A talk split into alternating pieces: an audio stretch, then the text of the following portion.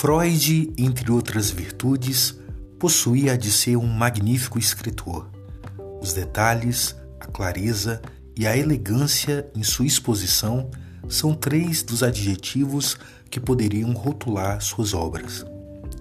Meu nome é Lincoln de Almeida, discente em psicologia, e este é o Corre Aqui Freud, seu podcast que dá voz à literatura da teoria psicanalítica.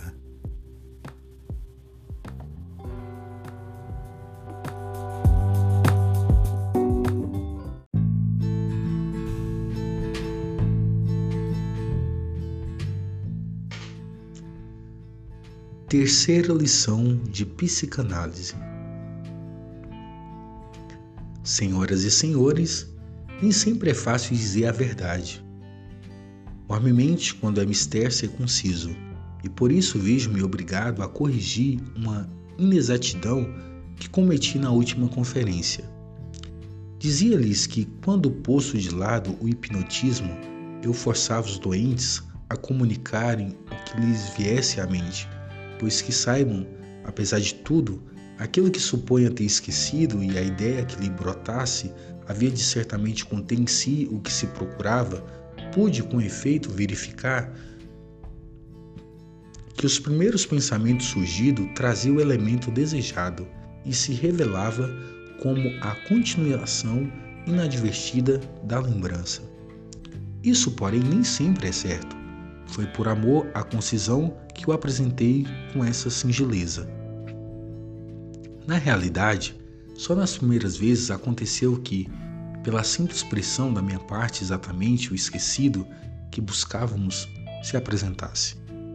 Continuando a empregar o método, vinham pensamentos despropositados que não poderiam ser o procurado e que o próprio doente repeliam como inexatos.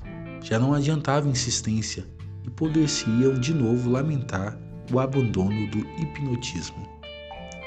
Nesse estado de perplexidade, valia-me de um pressuposto cuja exatidão científica foi anos depois demonstrada pelo meu amigo Jung, de Zurique, e seus discípulos. Devo afirmar que às vezes é muito útil ter um pressuposto, eu tinha um alto conceito, o rigor do determinismo dos processos mentais, e não podia crer que uma ideia concebida pelo doente, com a atenção concentrada, fosse inteiramente espontânea, sem nenhuma relação com a representação psíquica esquecida e por nós procurada. Quando não fosse idêntica a essa, explicava-se satisfatoriamente pela situação psicológica suposta. Duas forças antagônicas atuavam no doente. De um lado, o esforço refletido para trazer à consciência o que jaz deslembrado no inconsciente, de outro, a resistência, já nossa conhecida, impedindo a passagem para o consciente do elemento recalcado ou dos derivados desse. Se fosse igual a zero ou insignificante a resistência, o olvidado se tornaria o consciente sem deformação Podemos admitir que seja tanto maior a deformação do elemento procurado quanto mais forte a resistência que o detiver. O pensamento que no doente vinha em lugar do desejado tinha origem idêntica à de um sintoma. Era uma nova substituição artificial e efêmera do recalcado, e tanto menos semelhante a ele quanto maior a deformação que tivesse de sofrer sobre a influência da resistência. Ele devia mostrar, porém, certa presença, parecência com o procurado, em virtude da sua natureza de sintoma, e desde que a resistência não fosse muito intensa, seria possível, partindo da ideia, lobrigar o oculto que se buscava.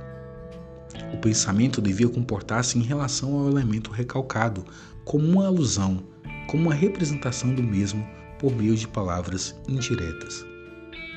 Conhecemos no domínio da vida psíquica normal exemplos em que situações análogas às que admitimos produzem resultados semelhantes. É o caso do xiste. O problema da técnica psicanalítica forçou-me a estudar o mecanismo de formação das pilhérias. Quero expor-lhes apenas um desses exemplos, aliás, uma anedota da língua inglesa. Diz a anedota: por uma série de empresas duvidosas, dois comerciantes tinham conseguido reunir grandes cabedais esforçavam-se para penetrar na boa sociedade. Entre outros, pareceu-lhe um meio conveniente fazerem-se retratar pelo pintor mais notável e mais careiro da cidade, cujo quadro fosse um acontecimento. Numa grande reunião foram inaugurados os custosíssimos quadros, um ao lado do outro, e os dois proprietários conduziram até a parede o mais influente crítico de arte a fim de obter o valioso julgamento. O crítico examinou longamente o quadro, sacudiu a cabeça como se achasse falta de alguma coisa e perguntou apenas indicando o espaço entre os dois quadros: Mas onde está o Redentor? Vejo que todos se riem da boa pilheira. Penetremos-lhe agora a significação. Os presentes compreenderam o que o crítico queria dizer. Vocês são dois patifes, como aqueles que ladearam o Cristo crucificado. Mas não o disse.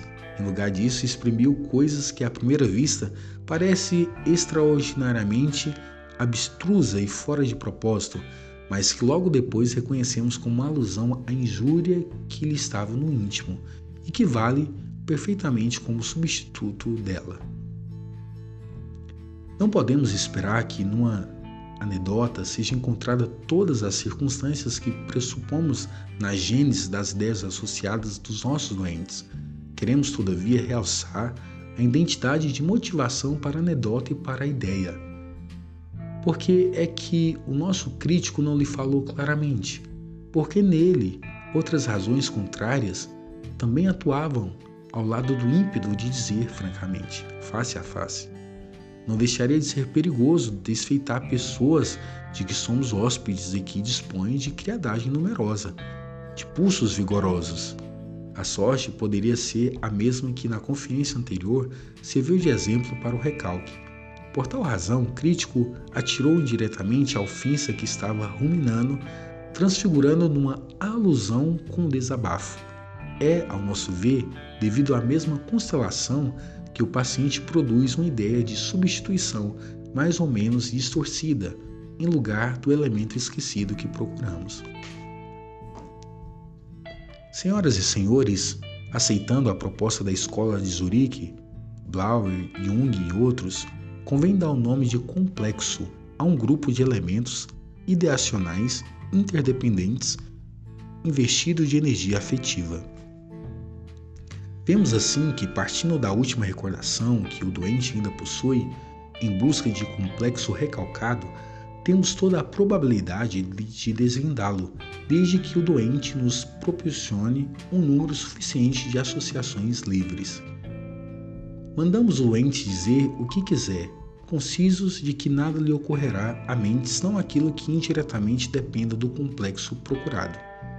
Talvez lhe pareça muito fastidioso esse processo de descobrir os elementos recalcados, mas asseguro-lhes é o único praticável. No emprego dessa técnica, o que ainda nos perturba é que, com frequência, o doente se detém afirmando não saber dizer mais nada que lhe havia, mas lhe vem a ideia. Se assim fosse, se o doente tivesse razão, o método ter-se-ia revelado impraticável. Observação atenta mostra, contudo, que as livres, as ideias livres nunca deixam de aparecer. É que o doente, influenciado pela resistência disfarçada em juízo crítico sobre o valor da ideia, retém-na ou, de novo, afasta. Para evitá-la, põe-se previamente o doente a par do que lhe pode ocorrer pedindo-lhe renuncie a qualquer crítica, sem nenhuma seleção, deverá expor tudo o que lhe vier ao pensamento, mesmo que lhe pareça errôneo, depropositado ou absurdo, e especialmente se lhe for desagradável a vinda dessas ideias à mente. Pela observância dessas regras, garantimos-no o material que nos conduzem ao roteiro do complexo recalcado. Esse material associativo que o doente rejeita como insignificante, quando em vez de estar sobre a influência do médico, está sobre a da resistência. Representa para o psicanalista o minério de onde, com simples artifícios de interpretação, a distrair o metal precioso. Se diante de um doente quiserem os presentes ter um conhecimento rápido e provisório dos complexos recalcados, sem lhe penetrar na ordem das relações, podem dispor da experiência da associação, cuja técnica foi aperfeiçoada por Jung em 1906 e seus discípulos. Para o psicanalista, esse método é tão precioso quanto para o químico análise qualitativa, prescindível na terapêutica das, dos neuróticos. É indispensável para a demonstração objetiva dos complexos e para o estudo da psicose, com tanto êxito compreendido pela escola de Zurique. Não é o estudo das divulgações, quando o doente se sujeita às regras psicanalíticas, o único recurso técnico para a sondagem do inconsciente. Ao mesmo escopo serve dos outros processos, a interpretação de sonhos e o estudo dos lapsos, lapsos e atos casuais. Confesso-lhes, prezados ouvintes, que estive longo tempo indeciso sobre se, em lugar dessa rápida vista geral sobre todo o domínio da psicanálise, não teria não seria preferível expor-lhes minuciosamente a interpretação de sonhos. Motivo puramente subjetivo e aparentemente secundário me deteve. Pareceu-me quase escandaloso apresentar-me nesse país de orientação prática como onirócrita, antes de mostrar-lhe qual a importância a que pode aspirar essa velha e ridicularizada haste. A interpretação de sonhos é, na realidade, a estrada real para o conhecimento do inconsciente, a base segura da psicanálise. É campo onde cada trabalhador pode por si mesmo chegar a adquirir convicção própria como atingir maiores aperfeiçoamentos. Quando me perguntaram como pode uma pessoa fazer-se psicanalista, respondo que é pelo estudo dos próprios sonhos os adversários da psicanálise, com muitas habilidades, têm até agora evitado estudar de perto a interpretação de sonhos ou têm oposto de longe objeções superficialíssimas. Se não nos repugna aos presentes, ao contrário, aceitar soluções do problema da vida onírica, já não apresentam aos ouvintes dificuldade alguma as novidades trazidas pela psicanálise. Não se esqueçam de que nossas elaborações oníricas noturna mostram de um lado a maior semelhança externa que o mais íntimo parentesco com as criações da alienação psíquica. São, de outro lado, compatíveis com a mais perfeita saúde na vida desperta. Não é nenhum paradoxo afirmar que quem fica admirado antes dessas alucinações, delírios ou mudanças de caráter que podemos chamar normais, sem procurar explicá-los, não tem a menor probabilidade de compreender, senão como qualquer leigo, as formações anormais dos estados psíquicos patológicos. E entre esses leigos, os ouvintes pode contar atualmente, sem receio, quase todos os psiquiatras. Acompanhe-me agora numa rápida excursão pelo campo do problema do sonho. Quando acordados, costumamos tratar os sonhos como o, o mesmo desdém com que os doentes rejeitam as ideias soltas despertadas pelo psicanalista. Desprezamos-los, olvidando-os, em geral rápida e completamente. Nosso descaso funda-se no caráter exótico, apresentado mesmo pelos sonhos, que possuem clareza e nexo, sobre a evidente absurdez e insensatez dos demais. Nossa repulsa explica-se pelas tendências imorais, pelo menos púdicas, que se patenteiam em muito deles. É de todo sabido que a, que a antiguidade não compartilhou tal desapreço para com os sonhos.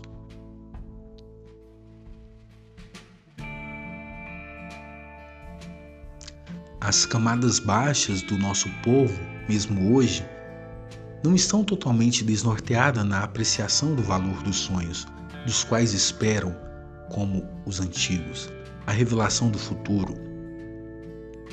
Confesso-lhes que não tenho necessidade de nenhuma hipótese mística para preencher as falhas de nossos conhecimentos atuais e por isso nunca pude descobrir nada que confirmasse a natureza profética dos sonhos. Coisa muito diferente disso, embora assaz maravilhosa se pode dizer a respeito deles. Em primeiro lugar, nem todos os sonhos são estranhos, incompreensíveis e confusos para a pessoa que sonhou. Examinando os sonhos de criancinhas desde um ano e meio de idade, verificarão que eles são extremamente simples e de fácil explicação. A criancinha sonha sempre com a realização de desejos que o dia anterior lhe trouxe e que ela não satisfez. Não há necessidade de arte divinatória para encontrar solução tão simples. Basta saber o que se passou com a criança na véspera, no dia do sonho. Estaria certamente resolvido e de modo satisfatório o enigma do sonho, se o do adulto não fosse nada mais que o da criancinha, realizações de desejos trazido pelo dia do sonho. É, e o é de fato. As dificuldades que essa solução apresenta remove-me uma a uma mediante a análise minuciosa dos sonhos. A primeira objeção, e a mais importante, é de que os sonhos dos adultos, via de regra, têm um conteúdo ininteligível, sem nenhuma semelhança com a satisfação de desejos. Resposta: Esses sonhos são distorcidos. O processo psíquico corresponde, correspondente teria originariamente uma expressão verbal muito diversa.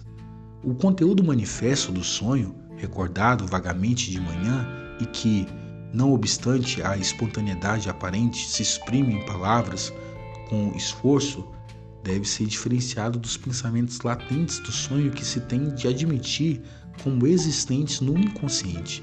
Essa deformação possui mecanismo idêntico ao qual já conhecemos desde quando examinamos a gênese dos sintomas histéricos, e é uma prova da participação da mesma interação de forças mentais tanto na formação dos sonhos como na dos sintomas. O conteúdo manifesto do sonho é o substituto deformado para os pensamentos inconscientes do sonho. Essa deformação é obra das forças defensivas do ego. Isso é, das resistências que na vigília impede, de modo geral, a passagem para a consciência dos desejos recalcados do inconsciente, enfraquecidas durante o sono. Essas resistências ainda são suficientemente fortes para só os tolerar disfarçados. Quem sonha, portanto, reconhece tão mal o sentido de seus sonhos como o histérico as correlações e as significações de seus sintomas. De que há pensamentos latentes do sonho e que entre eles é o conteúdo manifesto existe de fato o nexo aludido. Os presentes se convencerão, pela análise dos sonhos, cuja técnica se confunde com a da psicanálise, pondo de lado a aparente conexão dos elementos do sonho manifesto. Procurarão os senhores evocar ideias por livre associação, partindo de cada um desses elementos e observando as regras da prática psicanalítica. De posse desse material, chegarão ao pensamento latente do sonho, com a mesma perfeição com que conseguiriam surpreender no doente o complexo oculto por meio das ideias sugeridas pela associação livre, a partir dos sintomas e lembranças. Pelos pensamentos latentes do sonho descoberto desse modo, pode-se ver, sem, sem mais nada, como é justo equiparar os sonhos dos adultos ao das crianças, o que agora, como verdadeiro sentido do sonho, substitui o seu conteúdo manifesto. Isso é sempre claramente compreensível. Liga-se às impressões da véspera e se patenteia com a realização de um desejo não satisfeito. O sonho manifesto que conhece no adulto graças à recordação pode então ser descrito como uma realização velada dos desejos recalcados. Podem agora os ouvintes, por uma espécie de trabalho sintético, examinar o processo mediante o qual os pensamentos inconscientes dos sonhos se disfarçam no conteúdo manifesto. Esse processo, que denominamos elaboração onírica, é digno do nosso maior interesse teórico, porque em nenhuma outra circunstância poderíamos estudar melhor do que nele os processos psíquicos, não suspeitados, que se passam no inconsciente ou, mais exatamente, entre dois sistemas psíquicos distintos, como consciente e inconsciente. Entre tais processos psíquicos recentemente descobertos, ressaltam notavelmente a da condensação e do deslocamento. A elaboração onírica é um caso especial da influência recíproca de agrupamentos mentais diversos, isso é, o resultado da divisão psíquica, e parece essencialmente idêntico ao trabalho da deformação que transforma em sintomas os complexos cujo recalque fracassou. Pela análise dos sonhos, descobrirão os senhores ainda mais, com surpresa, porém do modo mais convincente possível, o papel importantíssimo e nunca imaginado que os fatos e impressões de tenra infância exercem no desenvolvimento do homem. Na vida onírica, a criança prolonga, por assim dizer, sua existência no homem, conservando todas as peculiaridades e aspirações, mesmo as que se tornam mais tarde inúteis. Com força irresistível, apresentar-se-ão os processos de desenvolvimento, repressões, sublimações e formações reativas de onde saiu da criança com tão diferentes disposições o chamado homem normal, esteio e em parte vítima da civilização tão penosamente alcançada. Quero ainda fazer notar que, pela análise de sonho, também podemos descobrir que o inconsciente se serve especialmente para representações de complexos sexuais de certo simbolismo, em parte variável individualmente, em parte tipicamente fixo, que parece coincidir com os que conjecturamos por detrás de nossos mitos e lendas. Não seria impossível que essas últimas criações populares recebessem, portanto, do sonho a sua explicação. Impende-nos adverti-los finalmente de que não se deixem desorientar pela objeção de que aparecimento de pesadelos contradiz o nosso modo de entender o sonho como satisfação de desejos. Além de que é necessário interpretar os pesadelos antes de sobre eles poder firmar qualquer juízo. Pode dizer-se de modo geral que a angústia que os acompanha não depende assim tão simplesmente do conteúdo onírico, como muitos imaginam por ignorar as condições da angústia neurótica. A angústia é uma das reações do ego contra desejos recalcados violentos, e daí perfeitamente explicável a presença dela no sonho, quando a elaboração deste se pôs excessivamente a serviço da satisfação daqueles desejos recalcados. Como vem, estudo do sonho já estaria em si justificado pelo fato de que proporciona conclusões sobre coisas de que por outros meios dificilmente chegaremos a ter noção. Foi todavia no decorrer do tratamento psicanalítico dos neuróticos que chegamos até ele. Pelo que até agora dissemos, podemos compreender facilmente que a interpretação dos sonhos, quando não a estorvam em excesso as resistências do doente, leva ao conhecimento dos desejos ocultos e recalcados, bem como dos exemplos entretidos por esse. Posso agora tratar do terceiro grupo de fenômenos psíquicos cujo estudo se tornou recurso técnico da psicanálise. Os fenômenos em questão são as pequenas falhas comuns aos indivíduos normais e aos neuróticos, fatos os quais não costumamos ligar importância. Esquecimento de coisas que deviam saber e que às vezes sabem realmente. Por exemplo, a fuga temporária dos nomes próprios, os lapsos de linguagem, tão frequentemente até mesmo conosco na escrita ou na leitura em voz alta, atrapalhações do executar qualquer coisa, perda ou quebra de objetos, bagatelas de cujo determinismo psicológico de ordinário não se cuida que passam sem reparo como causalidades, como resultado de distrações, desatenções e outras condições semelhantes. Juntam-se ainda os atos e gestos que as pessoas executam sem perceber e, sobretudo, sem lhe atribuir importância psíquica, como sejam trautear melodias, brincar com objetos, com parte de roupa ou do próprio corpo. Essas coisinhas, os atos falhos, como os sintomáticos e fortuitos, não são assim tão destituídos de valor como por uma espécie de acordo tácito e hábito admitir. São extraordinariamente significativas e quase sempre de interpretação fácil e segura, tendo-se em vista a situação em que ocorrem. Verifica-se que, mais uma vez, exprimem impulsos e intenções que devem ficar ocultos à própria consciência, ou emana justamente dos desejos recalcados e dos complexos que, como já sabemos, são criadores dos sintomas e formadores dos sonhos.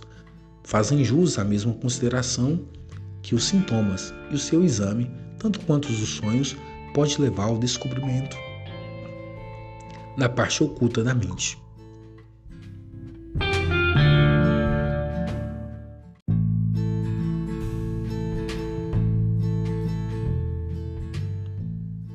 Por elas, o homem trai, em regra, os mais íntimos segredos. Se se produzem com grande facilidade e frequência, até indivíduos normais, cujos desejos inconscientes estão recalcados de modo eficaz, isso se explica pela futilidade e inverossimilhança das mesmas. São, porém, do mais alto valor teórico, testemunham a existência do recalque e da substituição mesmo a saúde perfeita. Notarão desde logo que o psicanalista se distingue pela rigorosa fé no determinismo da vida psíquica. Para ele não existe nada insignificante, arbitrário ou casual nas manifestações psíquicas. Antevê um motivo suficiente em toda parte onde habitualmente ninguém pensa nisso. Está até disposto a aceitar causas múltiplas para o mesmo efeito, enquanto nossa necessidade causal que supomos inata, se satisfaz plenamente com uma única causa psíquica.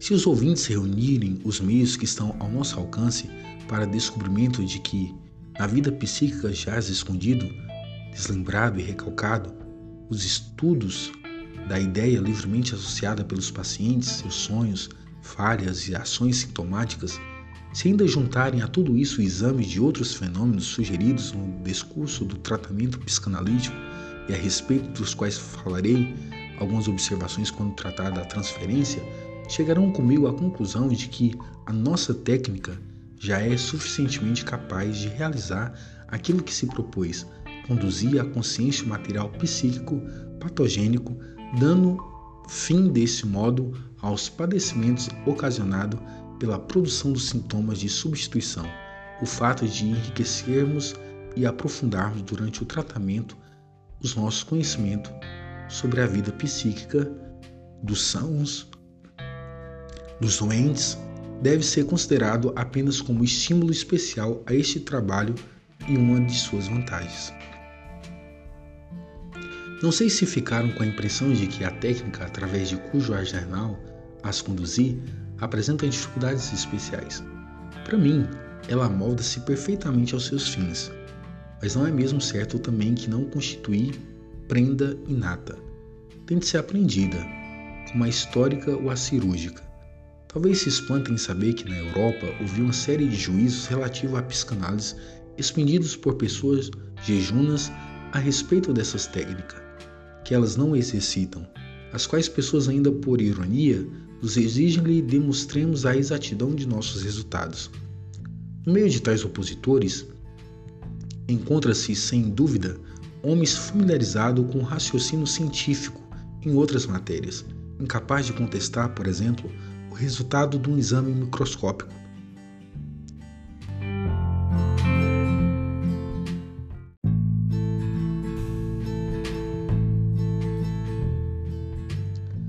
Só porque não podem confirmar pela inspeção do preparado anatômico com a vista desarmada e que não emitiram parecer algum antes da minuciosa observação ao microscópio. Mas no tocante à psicanálise, as circunstâncias são realmente desfavoráveis a um imediato assentimento.